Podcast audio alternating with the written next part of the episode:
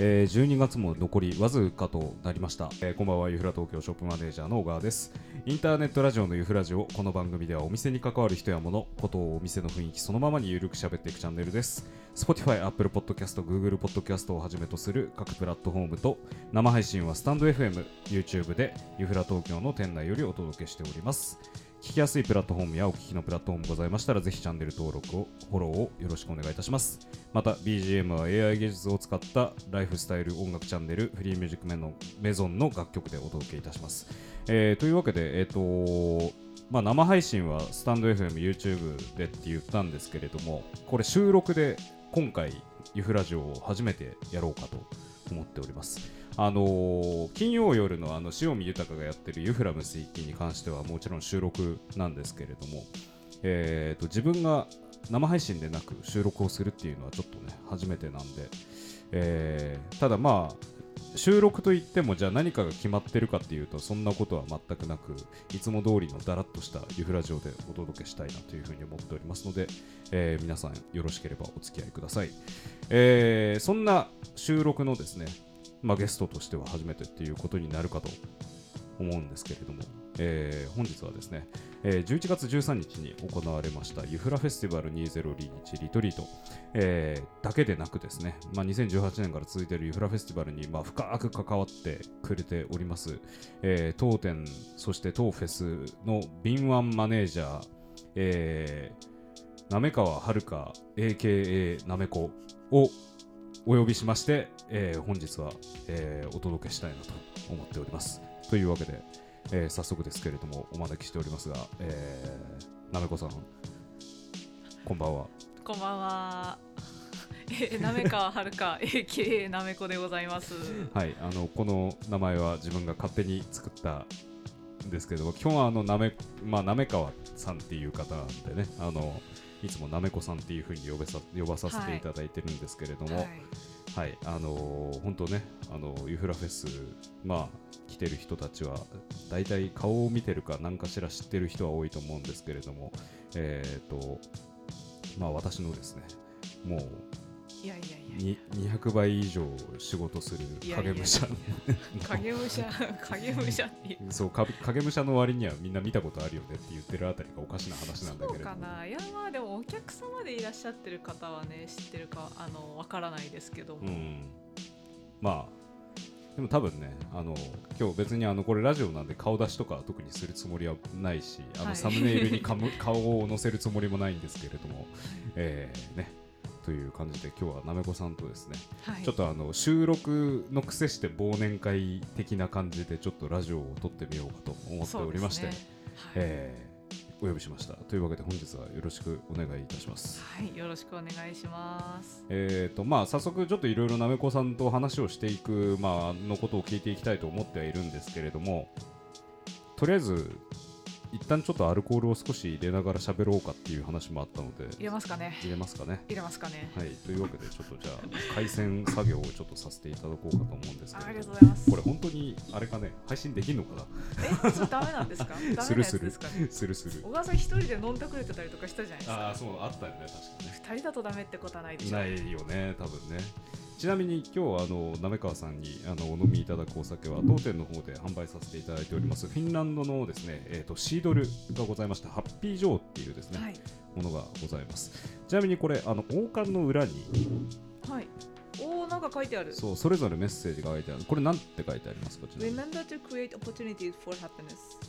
なせばなる的な感じですかねなせばなるなのかなあなんかこう幸せになるためになんかこうチャンスを逃すなよみたいな感じな気がします。なるほどなるほど。四面楚歌ってことですか？四面楚歌ってことなんですか？違うわかんない。これの裏に四面楚歌って書いてあったら面白いな。い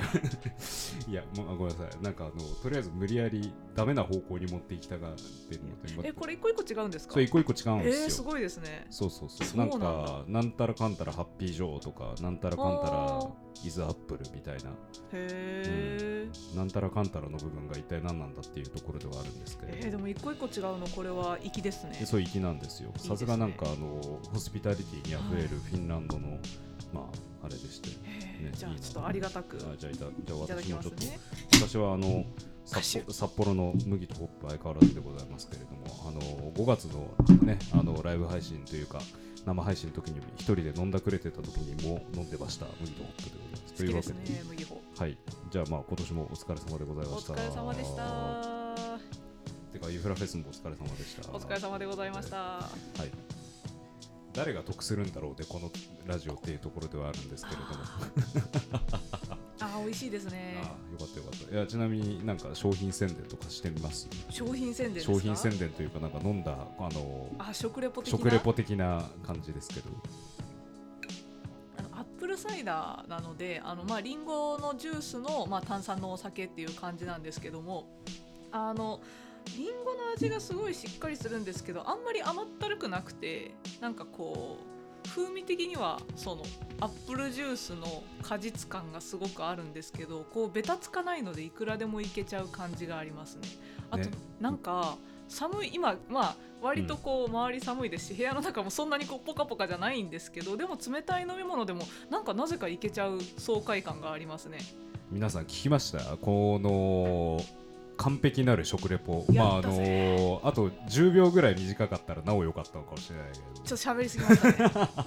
いやそんなことはない。そうそうそう。そうこんな感じなんですよなめこさん。もうあの食レポをとりあえずあのふもうとりあえず振れば何でもやってくれるみたいな振れば何でもやってくれるわけではないんですけれども、まあちょっと語弊がありますが、まあ 容姿はそんなとこじゃないですかね。そんなところですよね。はい、というわけで、まあ真面目に喋りますから、真面目に喋らなくてもいいんですけど。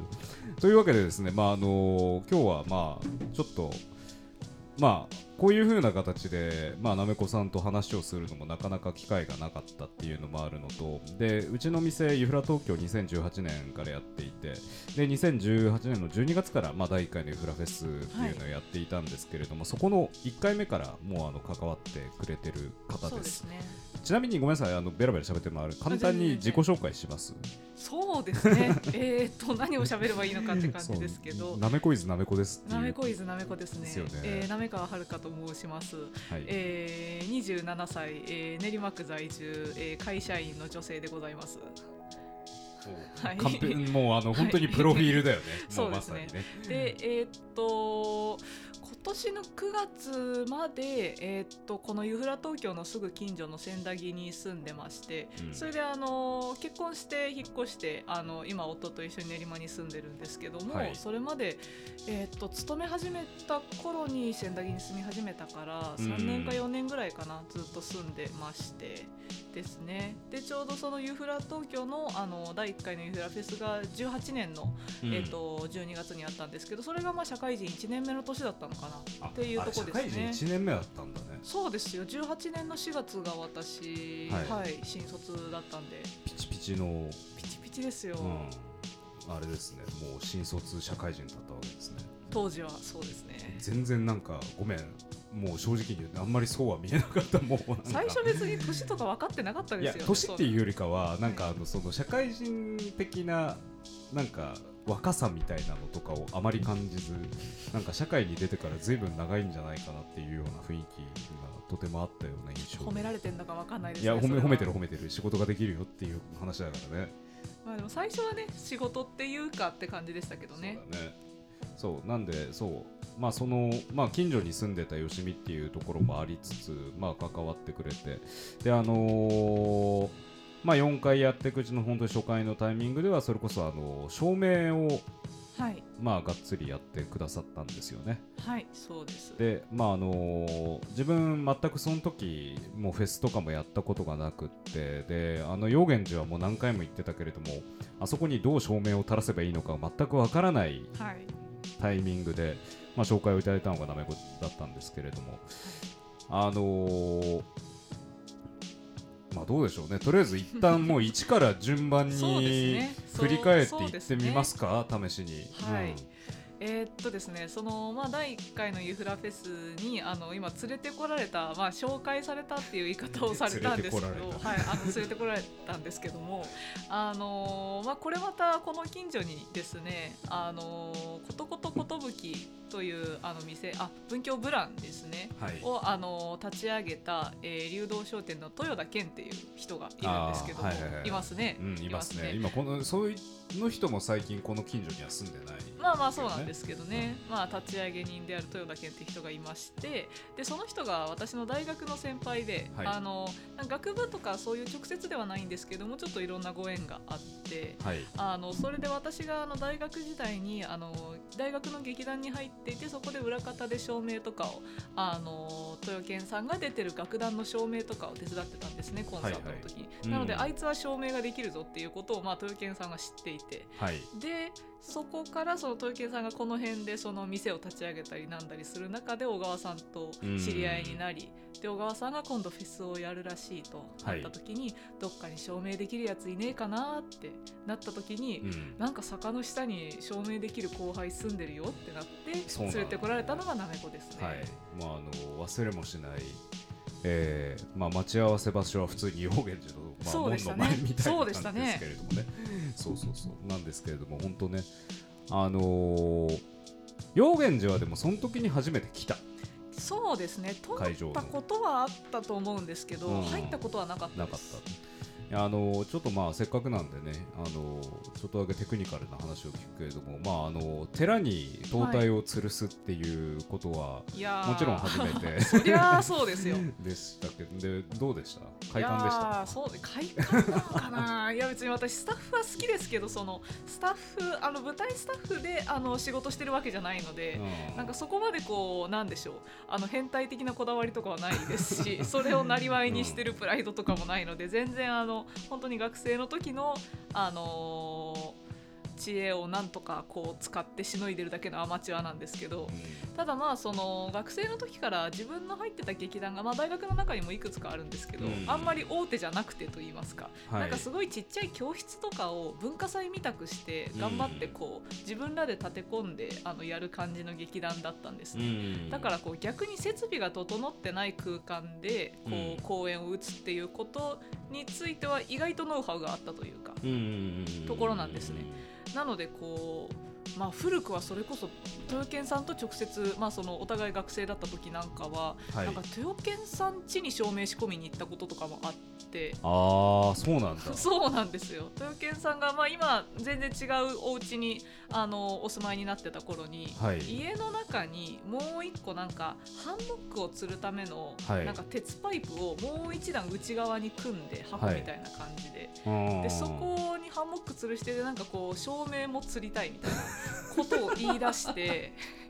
で私と、まあ、その劇団の先輩が呼ばれてなるほど。豊健さん家に照明仕込みに行きましたね。なるほどね。昔。じゃあもうあのーまあそういう意味ではな寺みたいなこう異空間まあ通常だと絶対ありえないところみたいなの呼ばれてもそんなひるまないみまあ、たいひるみはしないですね、まあ、ただ陽源寺本当に中綺麗なので、なまあそうですね。あの傷つけちゃいけないっていうのはすごく意識しましたけどね。まああの仕事を見てて、まあ、かなり丁寧だから全然問題ないなと思ったんですけどやっぱりまあ自分もね吊るすしてなんかイベントやること自体初めてだったからまああの梁の部分とか傷つけたら俺これいくら払わなきゃいけないんだろうなとかまあそれこそ指何本落とさなきゃいけないんだろうとかっていうのをちょっとはまあねあの思ったりもしたんですけれどもまあ、そうですね。まあ、決して、あのーこう空間的に舞台照明をすることに適した空間ではもちろんないんですけど、ねただまあ、あのどうにかしてあの仕込むっていうことはなんとかやってきましたね。なるほどなるほど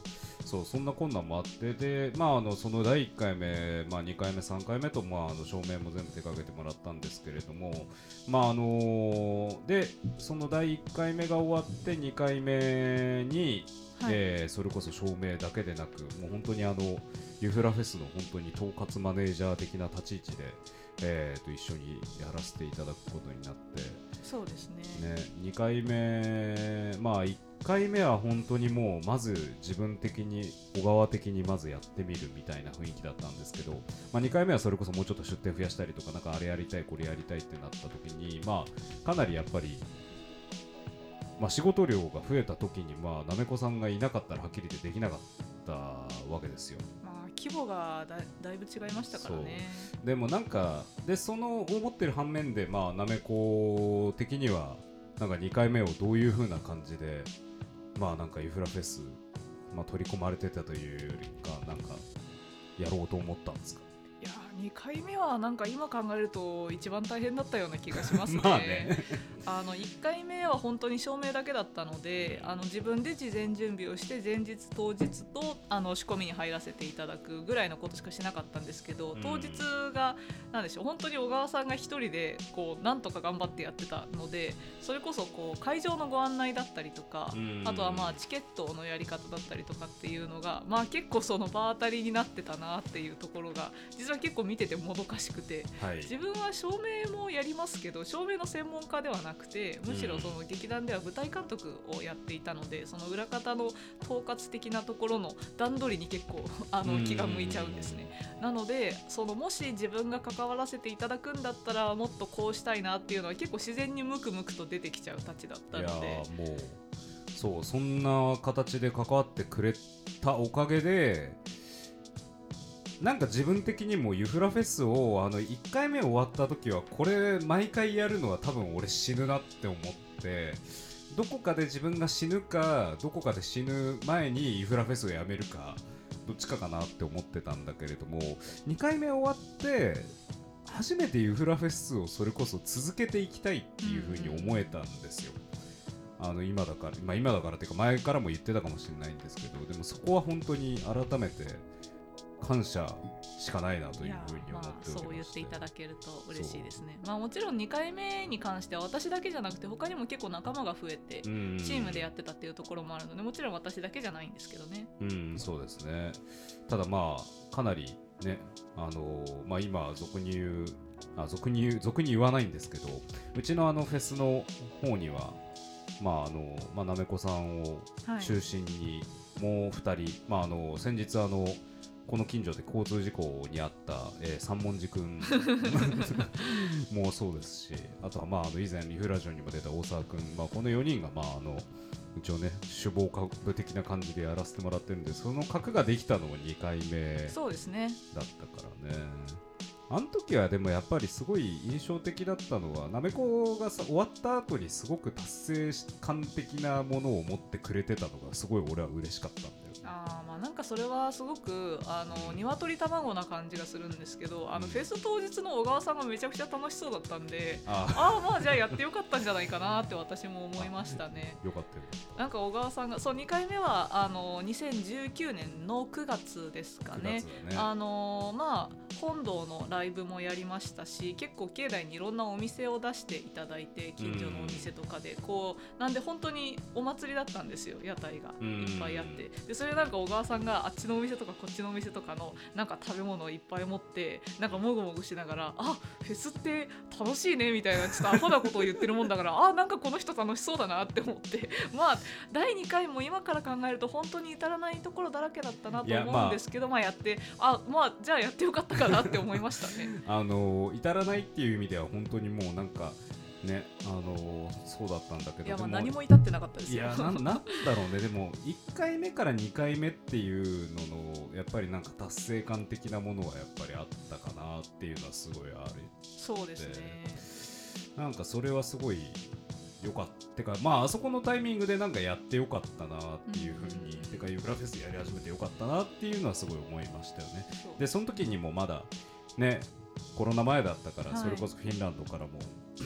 来ましたあね。のーその時は、まあ、2019年はゲアが来て、はい。で2018年はそれこそジミテナーとかアンティアボスマーとか、まあいろいろ来ていたんですけれども、で本当にそこまでがなんかまあそれこそなんだあアフターコロナじゃなくてなんだビビフォーコロナっていう、うんまあコロナ前か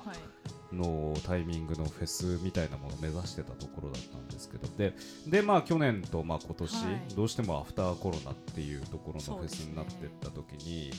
実際どうですか？なんかやってみて。なんかまあ2回目までが結構やっぱりなんか手探りな部分。まあはい。今でももちろん手探りなことは多いんだけど、でもなんか一つの型みたいなのがやっぱり3回目うん4回目で出た時になんかまあ去年でも今年でも終わった後のなんか感想みたいな部分とかそうですね。あの2回目はすごくあの1回目と比べてなんかもうやることが3倍4倍ぐらいに増えたんですよ。っていう意味でもてんやわんやででも何回やりきったっていう感じの楽しさは2回目に関してはあったと思うんですけど、うんでその2回目で結構そのいろいろそれこそ今小川さんがおっしゃった方というかうん。準備の時にはこういうもののチェックリストを作ればいいんだなみたいなのがまあ手探りながらだんだん出てきてそういう意味では3回目はちょっとあの楽になった部分もあったんですね。ただその分うん。あの感染症対策で気をつけなきゃいけないこととかその辺は増えたので、まあ、ねどっこいどっこいどっこいだったかなと思うんですけどなんかその意味で3回目はある程度やることも分かってきてでなんか自分的にもっとここをこうしたいなっていうところもある程度できてっていうのででイベント自体もあの規模を絞ったっていうこともあってお店とかなかったですし、結構そのいい意味でこじんまりしたというか、うんいい意味でまとまりのいいフェスだったと思うんですよ。そうだよでそれねでやっててあのあまとまったなちゃんとできたなっていう感覚はある程度あって。うん。なので、あの終わった時に、あのそういうなんか綺麗にまとまったなよしよしっていう達成感がすごくあって、うんでなんか自分たちで考えてちゃんと片付けてやるっていうことになんかそのワンサイクルがしっかり回ったこと自体にすごく、うん。あの達成感を覚えたので素直にこれはなんかまた面白いことを考えて一生懸命やってみたいなっていうのすごく前向きな気持ちになりましたね。なるほど3回目終わった後に。まあ3回目。まあでままあある意味でも今年もそんな感じだよね。なんかまあそうですね、ま今年はまたちょっと。今年も違う。今年はですね、まあ、3回目を踏まえてあのまあ引き続きコロナ禍ではある中で3回目よりは結構派手にいろんなことをやろうとしたわけですよ。あのまあ、3回目4回目ともしお越しいただいた方ですとかあの出演いただいた方であればそのビジュアル面が大きく違ったなということはあのもうまず見てお分かりだと思うんですがその4回目であった今年は境内にどでかいステージが立ったわけですよ。ねでそう立ったよねいや本当ですよあれはあれはフェス感ありましたよね。あれすごかったよね、はい、でしかもその何でしょうサブステージその境内の野外のステージをあえてサブステージと呼ばなかったんですね。ね。なぜならそっちもそっちで本当にずっとコンテンツを垂れ流しにしていて、うん。なんかその隙間を埋めるものっていうんじゃなくてそれもそれでもう一日中聞いていてもそれなりの骨があるものっていうのをん。やろうとしたので、となるとまあ単純にあのコンテンツ量としては倍ですし、うん。しかも立て込むものも多いし、まあ、今回美術美術は三文字さんですけどすごく頑張っていただいたり、うん。で配信班とか音響もすごくあのプロの方に入っていただいたりっていうので、あの第2回とはまた違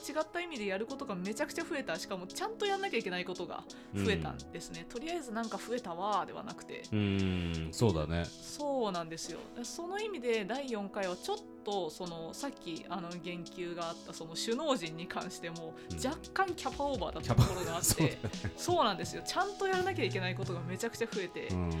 という中であのもっとやりたかったなと。あのこれだけのことをやるんだったらちょっとやりきれなかったな、うん。まあ、それはちょっと力不足だしリソース不足だし、うん。っていうところであのもっとやりたかったっていう悔しさが4回目に関してはちょっとありましたねこの間の。いやーまあね。でもさ俺いや今話してて改めて思ってまあ今一飛びにまあはい。1234まあまあまあ振り返ってみたんだけどさなんか2回目と4回目っていうのが、まあ、ある意味もし対比となるんだとすればさ、はい。やっぱりでも2回目確かに数であったりだとか出店の数は今年よりも全然多かっはいたけれどもなんか4回目の方が、まあ、今年の方がなんかこじんまりはしてたけれどもなんか魅惑濃かったよねみいやたいな魅惑濃かったですよ。よねっていうのがちょっと認識としてあって。そうですね。まあそれはそのまあそれこそフェスの振り返りなんかをそのフェスが終わってから、まあ、小川さんとそのチームとやってる中でもありましたけど、うん。あのー我々として最初にこういうフェスにしようっていうのをちゃんと考えて、うん。でそれで実行に移してそのコンセプトごとお客様にお届けできたっていうところなので。まあでも逆に言うと今までそれやってなかった感って第2回は第2回はめちゃくちゃ結果オーライなんですよ。そうだよね。本当に結果的に本当にいい形に収まってもうそれはその関わってくださった方のご好意なんですけどもうん。によって回ってただけなのでちゃんと狙ったものを狙いに行って結果を出すっていうのを第4 4回はやったので本当に疲れましたね。いやいやでもようやくでもここまでここまでというか、まあ、あの運営チームの中でもちろんあのお客様の満足をもっと上げたいっていう意味じゃまだまだ全然納得はできるものでは正直やっぱり全然ないんだけどーコンセプトを狙ってちゃんとやるってやるっていう最初の一歩ですからね 最初の一歩。そんなもん。4回目にして初めてできるっていいうやまあこれはあのでも本当ねあのもしでもこれ自分がコンセプトを立ててドアトマから全部やろうとしていたらきっとユフラフェスまだ1回もできてないんですよ。あーまあでもとりあえずやってみてっていう段階を3そう回ただなんだろうそのただだとりあえずなつもりも全然なくって、うん。一応全然やるつもりはあったんだけどやり方わかんないコンセプトわからない。ただなんかこのフェスやりたいというかなんかこういうユフラフェスっていうかユフラ東京のユフラ自体が祭りって名前ついてる時点でとりあえずもうやっぱり祭りしたいっていうもう衝動だけでやってきた結果初めて4回目でなんかこうコンセプチュアルというかコンセプトに基づいた動き方が全体的にできた。ちゃんとやりましたね。のを多分全部あの因数分解してくれたのが多分なめこさんなんだいなってやいうところではあるんですよ、ね。まあもう今もうここまで聞いていただいたリスナーの皆様はもしかするとねもう大体もうこれだけでも多分なんとなくどういう仕事の仕方をしてたか分かるような感じはする。ーもういやねあのまあ多分ねすごくこんなてあの小川がもうあのふんわりしてるタイプの人間なんであのイライラすることとかいろいろあったと思うんですよ。とんでもございません。あ本当ですか？とんでもございませんよ、であのなめこに聞きたい一番イラッときたこと、えなんだろう。えイラッときたこと？うん、あの小川死ねと思って。え みたいなこととかえーあれば、そうだな。でもなんでしょう。例えばフェス直前にあれやりたいこれやりたいっていうわがままを言われることもまあ結構ありますけどでもそれはわがままですけどなんかそのやりたいことがあるゆえのわがままなのでそれはイラッとはしますけど別にいいんですよ、はいはい。あのイラッとするのはその自分が大変になるだけででもそれはもうあのやれっていう話なので、はい。いやそれがいいフェスになるんだったらやりましょうっていう話なのではい。あのそれはもういいんです。はい。そうじゃなくてイラッとすることですか？あいいよ。あのなければないって言った方がなんか俺的には多分なんか年越しがうまくいきそうだから。なるほど。なるほど。じゃあ1個だけ。はい。1個だけ。1個だけ。うーんといやそう。なないならいいんだよ。な いならいいんだよなんかそうだな。あのー結構まあその普段まあフェスの準備もそうですしまあちょっとこの後フェスじゃない話もするかもしれないですけどそのいろいろその小川さんがやりたいっていうことに対してじゃあ具体的にこれをしていきましょうみたいなことを一緒に考えていく中でまあその考えるのってしんどいじゃないですか正直。その疲れるので単純にカロリー食うので考える作業って。でそうなるとまあ人間その楽な方に流れていくものなので、はい。これ考えたくないなってなるんですよ。それはあの人間だから。でもそこをむっとこらえて考えなければいけないのはどうしてもあるじゃないですか。はいはいはい。っていう時になんか何個か考えなきゃいけないことがあるとその中で一番楽な方に自然と流れていくのが「おいおいおいおい待て待て待て待て」っていつも私はそれをしているので、まあ、それはあのその論点があるのは分かりました。ただ先にこれを片付けてからにしましょうねっていうところにこういつも安きに流れていくのをこうとこう引き戻すのに私は必死です。はい、というわけであの私完全に手綱を引かれている状態でございますけれども本当ねあのそまさにその通りだと思います。まあ、にあのそれはあ治の人間人間だなって感じはしますね。うんそうやね。人間だなって。確かに確かに。いやあのはい。いやもうここまで聞いていただいた皆様きっとお分かりだと思うんですけれども ユフラ東京ユフラフェスはもう本当になんかこういうねまあユフラフェスはまあユフラ東京の方にも結構深く関わってくれているのでまああのそういう意味では本当にあのこういう細かい点までですねあの見てくれてる なめこさんのおかげでですね本当にまあな 成り立っているんですけれどもってなんかもう冷や汗みたいな状態になっちゃったけど。いややめてくださいよ。まあ私は何でしょう。あのまあユーフラ東京およびユーフラフェスに関わらせていただいてなんかその専門職ではないんですよやっぱり。その何かその私があの私じゃなきゃできない仕事がある。まあこれ小川さんにも直接言ったことあるんですけど、うん。私じゃなきゃできない仕事があるっていうのは実はあんまりなくて、うん。まあすすごくあのちゃんと言ってもその小川さんと一緒に小川さんが考えるべき課題について一緒に考えていくはい。っていうのの中でこれってこうなんじゃないですか？とかこっちから手つけた方がいいんじゃないですか？とか、うん。いうことのあのアドバイスをさせていただいてるだけなんですね。うん。なのでそんなにその特殊技能を持った人間っていうわけではないんですけど、うん。まあそのそうですね。まあ伴走させていただく粘り強さといいますかいやもういうと本ころだけですね私がね。させていただいてるのは。当いやありがたい限りでございますいやいや。本当にあーあとまあそういう意味で言うとそのフェスにまあ4回関わらせていただいて、まあ、自分の活動の中ではどうしてもそこが重くなってきたと思うんですけど、うん。なんかその大体ユーフラフェスとか、まあ、音楽フェスをやりたい人って、まあ、小川さんもそうだと思うんですけど、うん。やりたい音楽フェス像があると思うので,、はいはいはいはい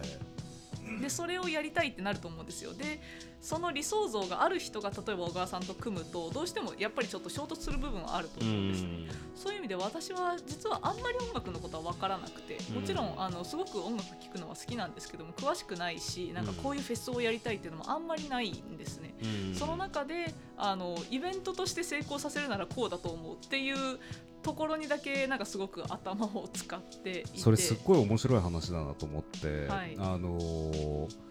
いやこれ本当になんか音楽フェスの作り方アーカイブ的ななんか話し方が今回今できてるのかなってちょっと思ったりもするんだけれども、なんか確かにあのイメージする音楽フェスっていうのは確かにあったとは思うのね、俺の中で、はい。であったんだけどまあやっぱりどうしてもお金もかかるしお金以上に人であったりとかもういろんなことがかかってきちゃってじゃあそこをどこまで最小公約数していくかっていうところなんかをきっと多分なめこがやってくれたんだなっていうふうに思うんだけれどもあのーなんだろう。ごめんこれどちらかというと自分の話なんだけどね、もし自分の立ち位置の人がこれからもしこれからフェスやってみたいみたいな人がもしいるんであればすっごいおこがましい話なんですけれどもとにかく一旦やってみないとマジで分かんないよっていう。でやってみてでそれこそさっき言ってたみたいにそのコンセプトがどうのこうのとか何かを目指してどうのこうの言う前にとにかく一旦やってみた方が絶対うんいいなっていう風なことがすごい思った。ごめんなんかさっきの話となんかリンクしてるかどうかは分かんないんだけどもですねなんかそこでそのなめこが仲間に加わったことで得意だったことってそのコンセプトに口を挟まなかったことだと思うんですよ。うんで挟む、ね挟むあのアイデアがなかったからなんですけど特に私はこれがやりたいっていうのがなかったので。それはもう小川さんのコンセプトそのままでじゃあそれを実現するためにはどうすればいいんだろうっていうところにしか私はあ頭を使ってこなかったので、そうだよねなんかそれがその喧嘩しだしちゃうとあの内部で大変じゃないですかう。んなんかそれは自分で言うのもなんですけど結構珍しい人材だったのかもしれないですね。まあやりたいことはないけど、うんでもあの人のやりたいことに対して力は貸すっていうまあちょっと変な人材だったのかもいやでもしれないですすごいね。いやでも本当にそれがなかったらねこうならなかったわけだからね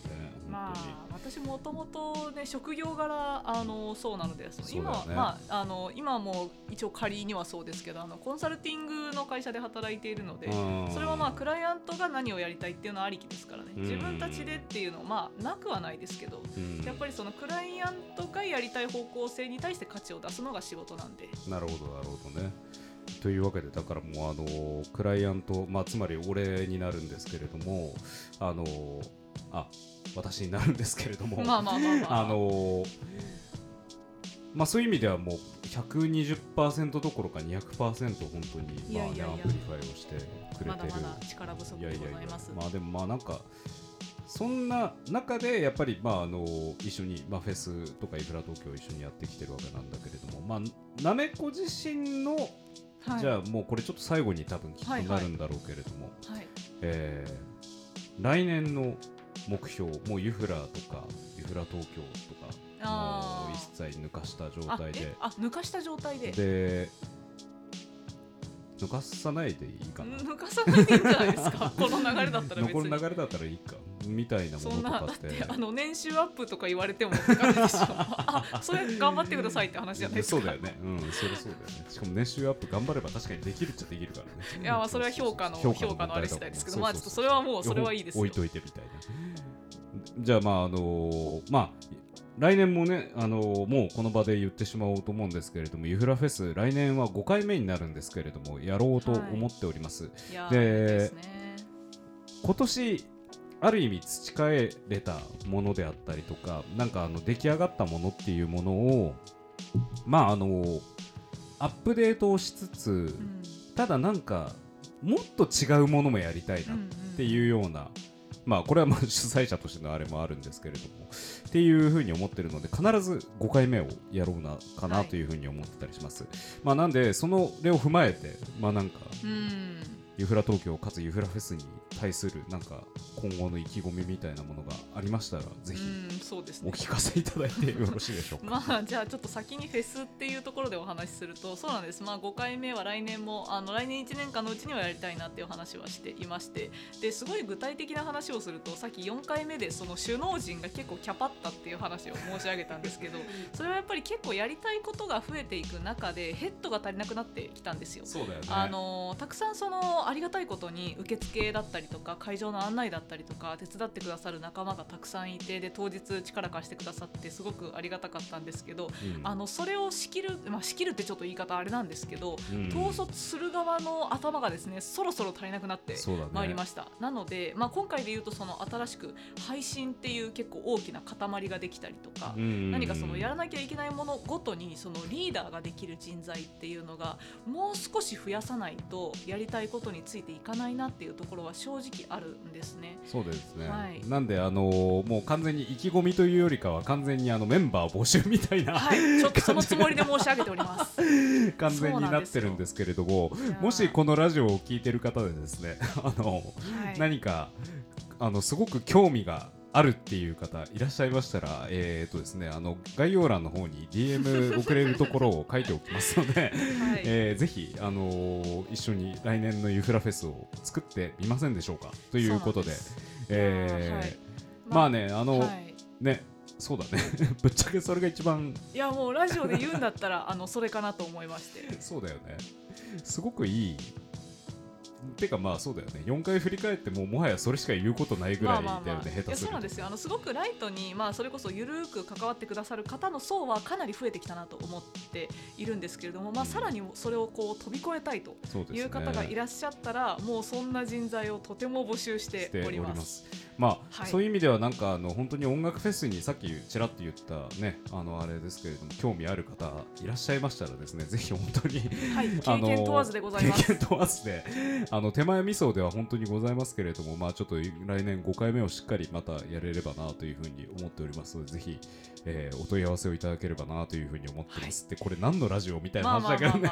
人募集ラジオですね。まあ、そそれはまあフェスに関して来年ちょっと思ってるところですね。そうですね。であとはまあそうじゃなくてそのユフラ東京についてっていうところは、まあ、あの去年あ去年じゃないですね。今年ですね。もうあの下半期結構そのフェスのことにかかりきりになってしまって本当はそのお店のことであったりとかあとはそのユフラジオのこの運営とかもですねあの別に私そのユフラジオ普段何もやってないですけど一番最初にそのラジオ始めようかっていう話のところは企画構想にちゃんと携わってるのであの全くそのコンテンツのこういうあの発信に関してあの何か知見があるわけじゃないんですけど、うん。そのお手伝いさせていただいてたっていうこともあって今このですねなんか収録が始まって小川さんがいつもの決まりのセリフを読んでるのを自分が迎えで聞いてるっていうのがすごい不思議な感じだったんですね。なんかそれあの一番最初考えたのは一緒だったけどあここまでまあ12月のここまで小川さんがこう積み重ねてきてくださったからなんか1年経ったんだなとかしみじみしちゃったりいやでもさその話し始めるとマジでもう長くまあちょなるよね、っとこれはちょっとそこのこれあのこの後あの年明けまあまあまあまあまあ。とかにもう一回ユフラジオバージョンとかやってみるみたいな、ね、まあまあまあまあそうでも、まああのもし今もうようやくできないものをがっつり要約するんであれば、はまあそれこそユフラジオをこの発足したことに関しても、本当にちょうど1年前あのーまあなめこさんに連絡をしてやり始めたんですよね。で、はい。自分一人じゃ多分きっとそれこそ甘い方に行ってしまうから手綱を引いてくれっていうところから始まってクリスマスぐらいでしたよね。いきなり呼び出されて俺をコンサルしてくれっていうから俺をコンサル。何かと思いましたよ。そうそうそう。っていうような話から始まってね、まあかれこれ。ね。1年後にまさかねラジオブースの中で一緒にラジオしてるっていういのは、やすごいことですよこいやまあ、ただそうですね。結構その下半期フェスにかかりきりになってしまったっていうこともあってうん。でこれからその1年間かけてあの、まあ、一つ形ができた中でもっとこういうことできるんじゃないかなっていうのを本当は考えていった方がいい時期になってきたと思うので、うん。なんかそういった今後はそうですね、まあ、お店のあの運営っていうところもそうですしユフラジオをどうしたら、あのもっとあの楽しいところにしていけるかもっとたくさんの方に聞いていただいていい場にしていけるかっていうののところにもうちょっと頭使わないといけないなっていう気はあのしておりいやます。ありがとうございます。なんかもう本当にとそんな感じなんですよ。もう本当にもう全てのことをね一生懸命考えていただいておりまして一生懸命というよりかもうなんか本当に帯同してくれてるような感じでございます。あのーまあ、ユフラジオに関してはですね、まあ、もしかするとこれが年内最後の放送として収録を流している可能性もあるんですけれども、あのー来年はよりたくさんの、えー方もしくは何かしら一緒に話して得があるような、えー話題とかもういろんなことをちょっとやっていければなというふうに思ってたりしておりますので、えーまあ、本当にねそこも含めて一緒にね、まあ、引き続きやっていければなというふうには思うんですけれども本当何かをしようと思い立った1年後にまあ思い描いてたかどうかは別として本当ねまさかこの部屋の中でラジオが。いやーなんとかなってますよ。十分なんとかなってますよこれは部屋汚いけど。ね。部屋の乱れは部屋の心乱れね心の乱れがだいぶ出始めてはいますけれども本当に、えーまあなんか今年この配信をなめこと話すはなんか内容というか配信をできたらなんか結構一つのゴールかなっていうふうに思えたことがいやーでもゴールになりましたね。ねできたのですごいはいなんかこ本当に良かったなというふうに思っております。はい。というわけで、あのーね、来年もぜひよろしくお願いしたいなと思うのとぜひはいこのラジオを聞いた人で、まあ、それこそ、えーなめこっていう単語をユフラ東京と紐付けて覚えていただける ようであれば、ぜひですね、あのー覚えていただきつつ、はい。えー最後になりますけれども、来年もユフラフェスやりますので、えーやって一緒にやっていただける仲間いらっしゃいましたら、はい。ぜひ、えー緊急募集しておりますはい、もう一募集いきますよ。お願いします。はい、よろしくお願いいたしますので、お願いいたします。というわけで、もう本当にあの2021年、えー、栄えあるユフラ東京ユフラフェスになったのは本当になめこのおかげでもありますので、改めてラジオ上で、えー心から感謝しております。本当にありがとうございました。いえいえ、こちらこそ、あのー本当にこんなイベントに携わらせていただき、何度もありがとうございます。はい引き続きよろしくお願いします。っていうね、あのもう収録っていうことで2人で部屋で喋ってるだけでなんかすごいエモい感じになってますけれども まああのぜひですね、えーこんなラジオを聞いていただける方いらっしゃいましたら引き続き、えー来年もよろしくお願いしたいなと思います。はいというわけで、えー、とこれがいつ流せられるかっていうのがちょっと何とも分かんないんですけれどもまああの流しますので、えーあまあ、ここは別に喋らなくてもいいところでしたね。はいというわけで、えー本日の、えーゲストはですね、えーユフラ東京およびユフラ、えーフェスティバルの、えー統括マネージャー、ビジネスマネージャー、えー肩書きもろもろの、えー、なめかわはるかさん、AKA なめこでございました、えー本日はありがとうございました。はい、ありがとうございました。なめこでした。はい、というわけで、えーまたですね、えーこういった収録のユフラジオとかもやっていければなというふうに思いますので、でですね、あの先ほどユフラフェスの人員募集とかもさせていただきましたけれども、あの来年ユフラフェスあユフラあこのユフラジオにまああの出てみたい、一緒に喋ってみたいっていう人もぶっちゃけ募集してます。えっ、と自分があのまあ、このユフラジオ自体もですねあのこれからプラットフォームとしてぜひなんかいろんな人たちに聞いてもらえるようないろんな仕掛けをこれからも持っていきたいなというふうに思いますのでぜひもしですね、えーそちらもお力添えを貸していただける方だとかあとはちょっとなんかラジオとかで喋ってみたいけれどもっていう方がいらっしゃいましたらぜひお気軽にお声掛けをいただければなというふうに思ったりしております。はいというわけで、えー2021年のユフラジオ、えーまあ、これが多分最後になるのか最後から2回目になるのか分かんないですけれども、えー今年もご視聴たくさんいただきまして本当にありがとうございました、えー来年も引き続きよろしくお願いいたします、えーユフラ東京の小川でした、えーまた来年もユフラジオでお会いしましょう。ありがとうございました。